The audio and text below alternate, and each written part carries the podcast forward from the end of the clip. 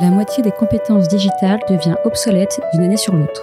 Il vaut mieux investir sur les compétences que de subir l'incompétence. Je suis Sophie, directrice des partenariats d'Untrain, agence de formation sur mesure pour les métiers du digital et de la tech.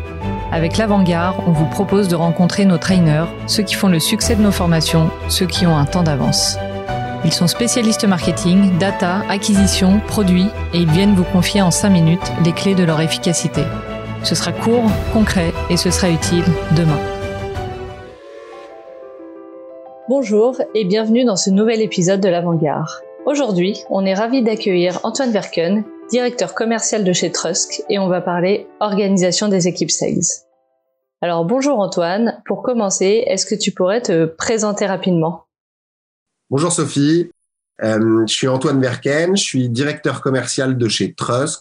Trusk est euh, une solution de livraison pour le dernier kilomètre, pour les objets lourds et les objets volumineux.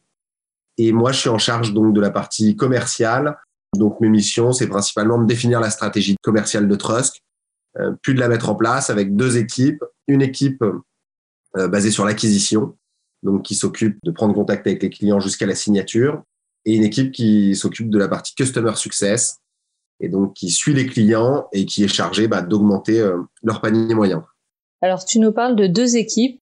Est-ce que tu peux nous en dire un petit peu plus sur cette organisation et sur sa mise en place? Moi, j'ai commencé seul en fait chez Trusk. Donc j'ai fait un peu tous les métiers et puis j'ai décidé de mettre en place cette organisation dès que je me suis rendu compte que ben, les métiers que je faisais étaient trop différents et donc qu'il fallait que je sois aidé. Et en fait, c'était trop compliqué de faire euh, la partie acquisition qui demande beaucoup de, de répétitions, beaucoup de travail de fond, euh, de faire des sessions de call régulières.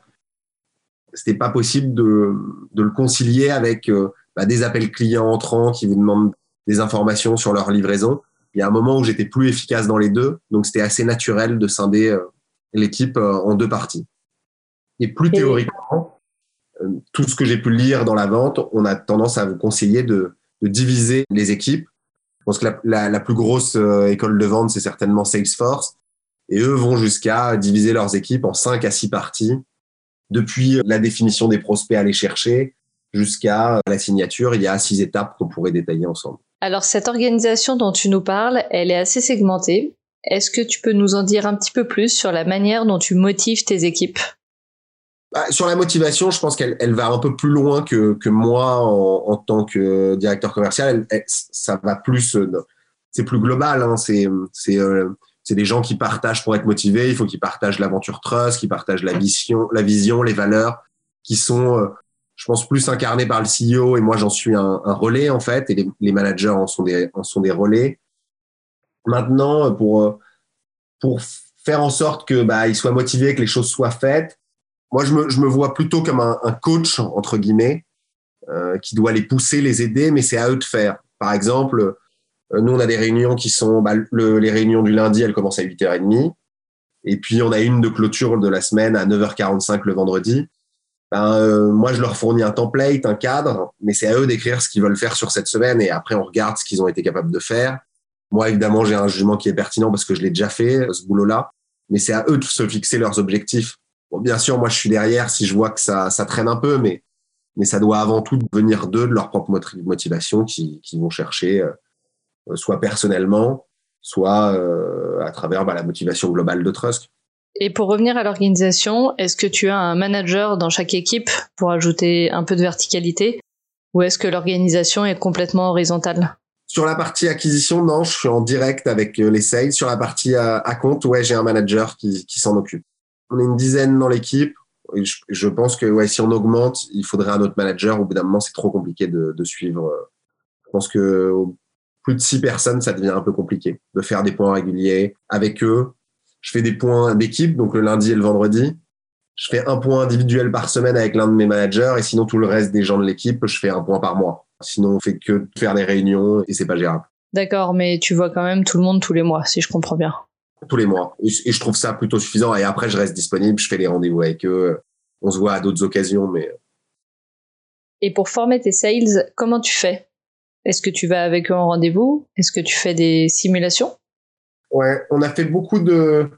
On a fait, euh, alors là c'est un peu plus compliqué parce que nous on a des sales qui sont un peu chez Trust et des équipes qui sont un peu partout en France. Donc normalement ils revenaient tous les mois euh, et pour deux à trois jours de formation. On a fait beaucoup de simulations, de cas pratiques qui sont généralement assez marrants. Euh, L'un joue le vendeur, l'autre l'acheteur. C'est plutôt pas mal. Après on fait pas mal de rendez-vous en binôme. Moi j'accompagne, Thomas le fondateur aussi accompagne les sales. La formation elle s'est faite soit en équipe, chaque mois, soit en se voyant au quotidien et, et puis le mimétisme fait, fait le travail euh, là-dessus. Ok, tu nous parlais des réunions que tu faisais en équipe, en one-to-one. Pour toi, c'est quoi la réunion à ne pas louper? Réunion de 8h30 tous les lundis matins. On fait une réunion d'ouverture de la semaine et il y a une réunion de fermeture qui est le vendredi vers 9h45. Après, il y a deux sessions de call le mardi matin et le jeudi matin. Nous, on fait les sessions de call le matin parce que c'est le plus difficile et que l'après-midi, certes, on est peut-être un petit peu moins en forme en rendez-vous, mais, mais j'ai bien vu que c'était pas possible de faire les rendez-vous le matin et, euh, d'enchaîner sur les sessions de call l'après-midi. Nous, on se laisse des, plages horaires assez larges l'après-midi parce que généralement, alors on fait beaucoup de rendez-vous visio, mais à un moment, on est, on est sur un business d'hommes, de camions, de livreurs, donc il faut qu'on voit les gens. Et, euh, et on se déplace un peu partout en Ile-de-France, donc ça prend rapidement une demi-journée. Mais donc voilà, deux réunions, deux grosses sessions de call. Et entre-temps, ben, il y a tous les rendez-vous avec les clients et puis euh, toutes les étapes en fait du pipe qui, euh, qui sont assez longues parce que nous, on est une équipe sales qui, qui jusqu'à maintenant fait tout entre l'identification des prospects jusqu'aux premières livraisons. Il y a bien sept étapes. Donc, identifier les prospects, enrichir des informations sur ces prospects.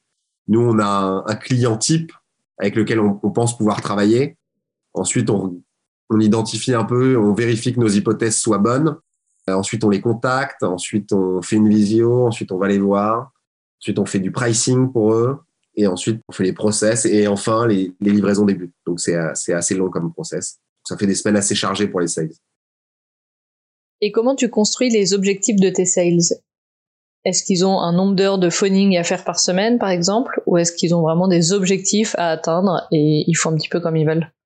On a pas mal changé là-dessus. En vrai, le seul but des sales, c'est qu'ils atteignent leurs chiffres au mois. Donc, les chiffres qu'on suit au mois, euh, c'est ça le plus important. Et après, en effet, toutes les semaines, bah, ils notent, en fait. Le lundi, ils notent les rendez-vous qu'ils ont et le, les sujets sur lesquels ils souhaitent avancer, plus le nombre de calls et le nombre de mails, le nombre de réponses qu'ils ont reçues. Donc, ça, on le suit.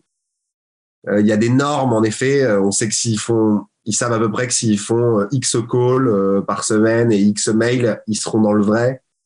Maintenant, si quelqu'un le fait pas, en effet, on n'est pas, je suis pas au pièce en train de lui dire pourquoi il t'en manque 10 ou 12. Je pense que ça se regarde un peu plus sur la durée. Si les chiffres sont bons, c'est à moi de l'évaluer, mais, euh, mais on n'est pas à fond derrière ces KPI-là. La KPI la plus importante, c'est que quelqu'un fasse ses chiffres.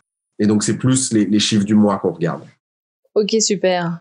Et pour aller plus loin sur ce vaste sujet des organisations sales, qu'est-ce que tu nous conseillerais? Je conseillerais de, lire et d'écouter des podcasts, un peu comme on est en train de faire. Euh, sur la lecture, il y a Predictable Revenu qui est très bien. Après, il retourne un peu le cerveau parce que tu te dis que forcément, par rapport à l'organisation qu'ils décrivent et celle que tu as, tu te dis que tu es forcément très très loin. Mais, c'est bien d'avoir euh, cette vision à long terme, de se dire, tiens, il faudrait que ça ressemble à ça, de l'avoir en tête. Et, euh, et ça, je pense que c'est très bien à lire. Il y a plein d'autres bouquins qui sont bien. Le spin selling, c'est bien pour apprendre à vendre apprendre à vendre les en, en, vente complexe, sans que le terme complexe soit pompeux. Hein, c'est juste pour dire que la vente complexe, c'est quand il y a, beaucoup d'interlocuteurs différents dans une vente. Donc voilà, deux, deux bons livres à lire, euh, ces deux-là. Super, bah merci beaucoup Antoine. On te retrouve très vite sur un nouvel épisode de l'Avant-Garde. À bientôt.